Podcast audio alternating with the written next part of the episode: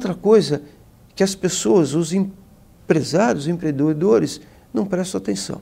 Ele chega para o contador e fala assim: Nós entregamos todas as nossas obrigações? O SPED foi entregue sem problema nenhum? E o contador, sim, foi entregue. E ele vai dormir tranquilo. Só que alguém esqueceu de explicar para ele que ele passa por uma validação de layout. O que é validação de layout? Ele diz o seguinte: se o nome da empresa está no campo do nome da empresa, se o CNPJ está no campo do, do CNPJ da empresa, é o endereço. Mas ele não valida os dados. Então, todas as bobagens que você fez está lá dentro da Receita Federal. E quando a Receita Federal vai fazer uma autuação, hoje, você pode pagar de multa um valor que pode variar de 75% a 225%. E Dilson, sabe qual é a grande malandragem hoje? Pagar imposto. Pagar imposto. Não, mas é um absurdo. É mais barato pagar imposto do que você sofrer uma autuação da Receita Federal. Lembra, a autuação ela pode variar de 75% a 225%. Muito bem.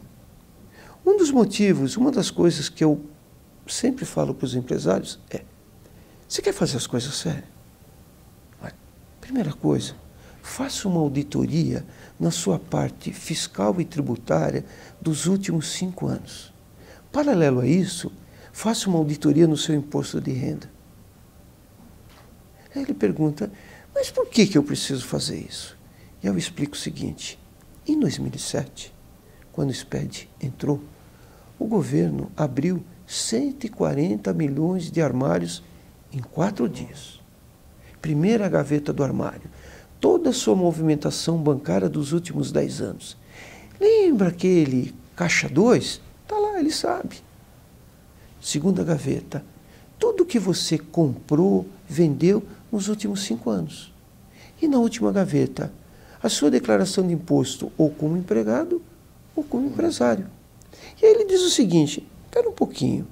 Você diz que a sua empresa hoje movimentou 10 milhões, ele abre a gaveta do movimentação bancária, tem 30 milhões.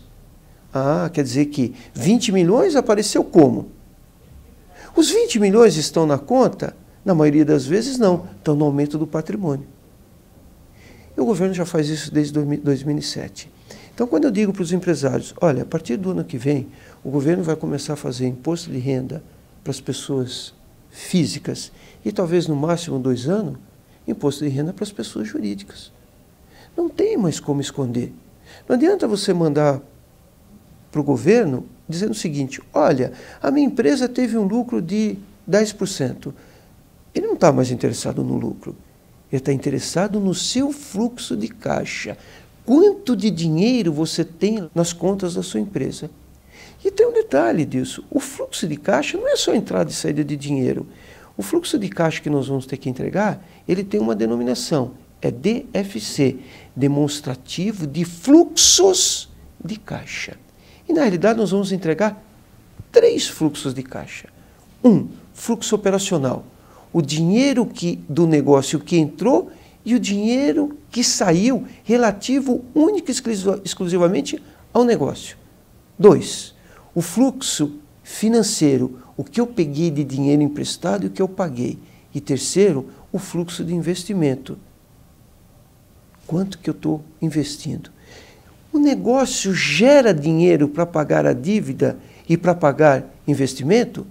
E aí a gente vai olhar que não. E como é que a empresa está funcionando? Através do fluxo financeiro.